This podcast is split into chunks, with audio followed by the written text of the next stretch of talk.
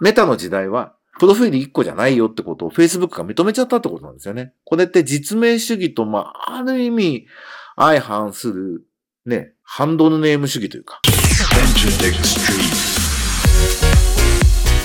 エンターテックストリート。音楽プロデューサー、エンターテックエヴァンジェリストの山口のりかつです。このポッドキャストは、ラジオトークアプリから、Spotify、Apple Music などにも配信しています。今のあなたがお聞きになっているサービスでブックマークをお願いします。え今とこれからのエンターテインメントテクノロジーのホットトピックスについて考えていくこのプログラム。今週も気になるニュースを紹介していこうと思います。短い時間ですが、どうぞお付き合いください。一週間のご無沙汰でした。皆さんお元気ですか？今週は連休ということですね、僕は連休を使ってですね、両親のいる立科に来て過ごしています。立科涼しいですね。やっぱ標高1200メーター超えるとかなりいい感じで、こう、秘書できてるなという感じなんですが、気持ちよくニュースを紹介していこうと思います。C ネットジャパン、Facebook 1カウントで最大5つのプロフィールを作成できる機能をテストというニュースです。Facebook は1つのアカウントに紐付けられたプロフィールを最大5つ作成できるようにする方法をテストしていると。Facebook によると、プロフィールはわずか2回のタップ操作で切り替えられる。このテストは、からは Facebook が単に家族や友達と近況を供給するだけの場所から進化しようとする様子が伺える。っていうような記事があるんですが、これね、進化っていうか、やっぱり Web3 の時代というかメタバースの時代に Facebook はある種自己否定をして変わろうとしているっていう象徴的な話だなっていうふうに思うんですよ。Facebook って要するに実名主義。もともとね、なんだっけ、スタンフォードだか、大学の卒業名簿から始まったんで Facebook って名前になってるっていうのは、映画、ソーシャルネットワーク見ていただくとよくわかると思うんですけど、そこから実名に紐付けたものをインターネットで繋がっていって、そこで人間関係ができていくっていうものだったわけですよね。で、その Facebook がメタバースの時代に発展していくためにメタと名前を変えてやっていくということで注目されてるんですけど、メタの時代はプロフィール1個じゃないよってことを Facebook が認めちゃったってことなんですよね。これって実名主義と、まあ、ある意味相反するね、ハンドルネーム主義というか、むしろ mixi 的じゃんってアカウントの捉え方が mixi 的になってるなと。思って、えっ、ー、と、すごく面白いなというふうに思いました。まあ一つには、アメリカとかではもう若者は Facebook 使わなくなっちゃってるっていうね、そこへの対策っていうのもあるのかなというふうに思うんですが、えー、ネット上のプロフィールというのを Facebook が5つまでいいよって言ってるっていうのは、これは結構ね、あの、ジャスナックがペンネーム3つまでは登録できるって言ってる話を思い出したんですけど、なんか面白い変化を象徴してるなっていうことと同時に、そんなに都合よく Facebook がこの SNS、メタバース時代の SNS の中心でいられるの？っていうのは、なんかまあまあやっぱり疑問っていうか時代の流れっていうのがあるな、そこと合わなくなってるってことってそんな簡単にアジャストできないよね、普通ねって思って興味深いことだなというふうに思いました。皆さんはどんな風に思いになりますでしょうか？で、歴史の流れによって、そのサービスの本質がこう、ずれた時っていうか、まあ、僕はずれたと思うんですけど、ずれてるようになるって話で言うと、このネットフリックスの、えっ、ー、と、ニュースも同じく C ネットであるんですけども、ネットフリックス広告技術パートナーにマイクロソフトを選定。広告付き低価格プランでっていう記事が出てるんですね。で、まあ、Google やコムキャストなどではなく、マイクロソフトが広告パートナーの技術提供をやるっていう風になったと。まあ、これマイクロソフト頑張ってるなっていう話ではあると思うんですが、さて、ネットフリックスさん、どうするんですかと。やっぱり、月額で有料でやるっていうことが、ネットフリックスの結構アイデンティティだったと思うんですよ。そこに広告でを入れていく低価格プランって誰が使うのかなって。これコンテンツを絞ったりするんですかね。だからすごくまあ、ある意味、テレビの発展系みたいなものに一回戻るというか向かっていくってことになると思うんですけども、これもうまくやるのは結構難しいのかなと、個人的には思いますね。Spotify はフリーミアムがものすごく成功してるサブスクリプションサービスだと思うんですね。であれは無料だと広告入りますと。広告入る以外は基本的に聴ける音楽は同じですと。ファンクションも同じですと。ただ広告が邪魔な人は、えー、有料になってください。月10ドルです。っていうシンプルなフリミアムモデルじゃないですか、基本的に。まあ、ファミリープランとか、いくつかバリエーションはありますけど、そこのシンプルさと比べて、これ、そんなシンプルなことできるのかなと。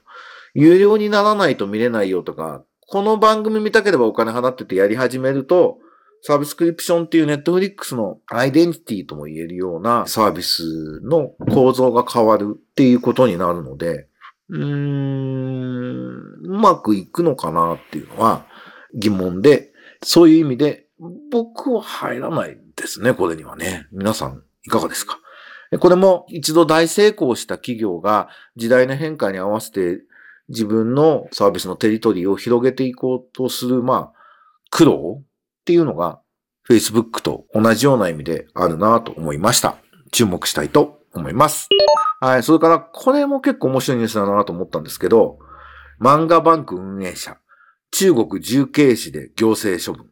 2082億円がただ読みされていたっていうね。あの、コンテンツ海外促進機構、コーダっていう団体が日本にあるんですけども、中国の重慶市文化市場総合執法総体が、漫画の海賊版サイト、漫画バンクなど複数の海賊版サイトを運営していた重慶市在住の男性一人に対し、情報ネットワーク伝達権保護条例違反で行政処分を下したと。えー、1万6千元、約33万円の、えー、犯罪収益募集及び3万元約60万円の罰金が課せられると。日本人向けの海外漫画海賊版サイトで運営していた人に対して海外で処分が下されるのは今回が初めてになるという。もう結構驚きですね。中国で、中国で何かやるってことは、基本的に共産党政府が、えー、承認、黙認、協力しないと、まあ、実質的にはできないわけですよね。で、中国共産党は自分の基本的には共産党のメリット、デメリットで物事を判断していくので、これ、要するに日本の漫画の著作権を守ることが中国政府にとってもプラスであるっていう判断が少なくとも中国の一部で行われてるっていうのは、まあまあ、とりあえずは歓迎すべきことなんだろうなと思います。だから中国も、まあすごく国力が上がった、経済力が上がった中で、政府が自国のメリットとして著作権法を、西洋型の著作権法を守ったりすることがあったりする方がプラスだねってなってるっていうことだと思うんですよね。一方でね、政府が中国のビッグジャイアントという IT 巨大企業に思いっきりプレッシャーかけて、なんかいろんなもの没収したりみたいなことがね、ジャック・マーが捕まえそうになったりとか起きているんで、なんか中国もまあ次のフェーズが始まってるのかなという感じはするんですが、まあ中国でも著作権を保護するという動きが出てきたというのは、えっ、ー、と、非常にいいことなんじゃないかなと思いました。それからですね、一つ、日経新聞の成長の未来図っていう面白い連載があるんですが、ここで日本人の若者が海外に行かないと。で、行かない理由がいろいろ分析されていて、まあ、経済力もあると。なんで、海外の留学の奨学金を作っていきましょうっていうような記事があって、行こうとして意図が、まあ、お金の問題はね、経済力の問題、いろいろ奨学金とか仕組み作っていくってことは必要だと思うんですけど、まあ、日本の若者が海外に行きたがらなくなってるっていうね、他の国は2000年から19年の間に海外留学生が中国やインドが7倍、韓国も1.5倍だけど、日本は20%減った。っていうんですよね。これだと、これからグローバル市場でやっていくときに日本の国力はどんどん落ちていくばかりなので、これ、えー、もっと日本の若者が海外に留学したりとか、グローバルで知見を広げて機会を作っていくべきだろうなと。まあそういう意味ではね、今はオンライン留学みたいなやり方も随分可能になってきてるし、頭柔らかくしてやっていけるといいなと思いました。というニュースの紹介を今週はやってみましたが、いかがだったでしょうか？えー、僕の活動としては、音楽マーケティングブートキャンプの第3期、絶賛募集中です。あの、これからね、デジタルマーケティングが音楽ビジネスにおいて最も重要になるときに、えー、そこが日本の一番遅れているところでもあるので、さっきの海外留学の話じゃないですけど、えー、ここを活性化していくためにっていうことで過去2期やって、あの、いい感じで盛り上がって卒業生はミュージックマーケティングラボってコミュニティになって実際の仕事を始めたりみたいなことも出てきたり、転就職、音楽業界の転職就職などにつながっている人も出てきております。興味のある方は音楽マーケティングブートキャンプ第3期チェックしていただけるとありがたいです。それから、ちょこちょこお話ししてた今、と依頼を受けて書いている音楽業界の本、音楽業界の動向とからくりがよくわかる本っていうタイトルになったみたいですけど、8月13日で出版が決定いたしました。結構踏み込んで音楽ビジネスのことを書いちゃいましたので、ぜひ皆様にお読みいただきたいです。えー、っと、ノートで、僕の山口のノートで、いくつかの章の全文公開みたいなことを、えー、出版に先立ってやっていこうと思うので、そういうのもチェックしていただきながら、音楽業界の動向とからくりがよくわかる本、ぜひ読んでいただきたいと思います。8月13日出版です。ということで、エンターテックエヴァンジェリスト山口のりかずのエンターテックストリート。今週は涼しいところから行いました。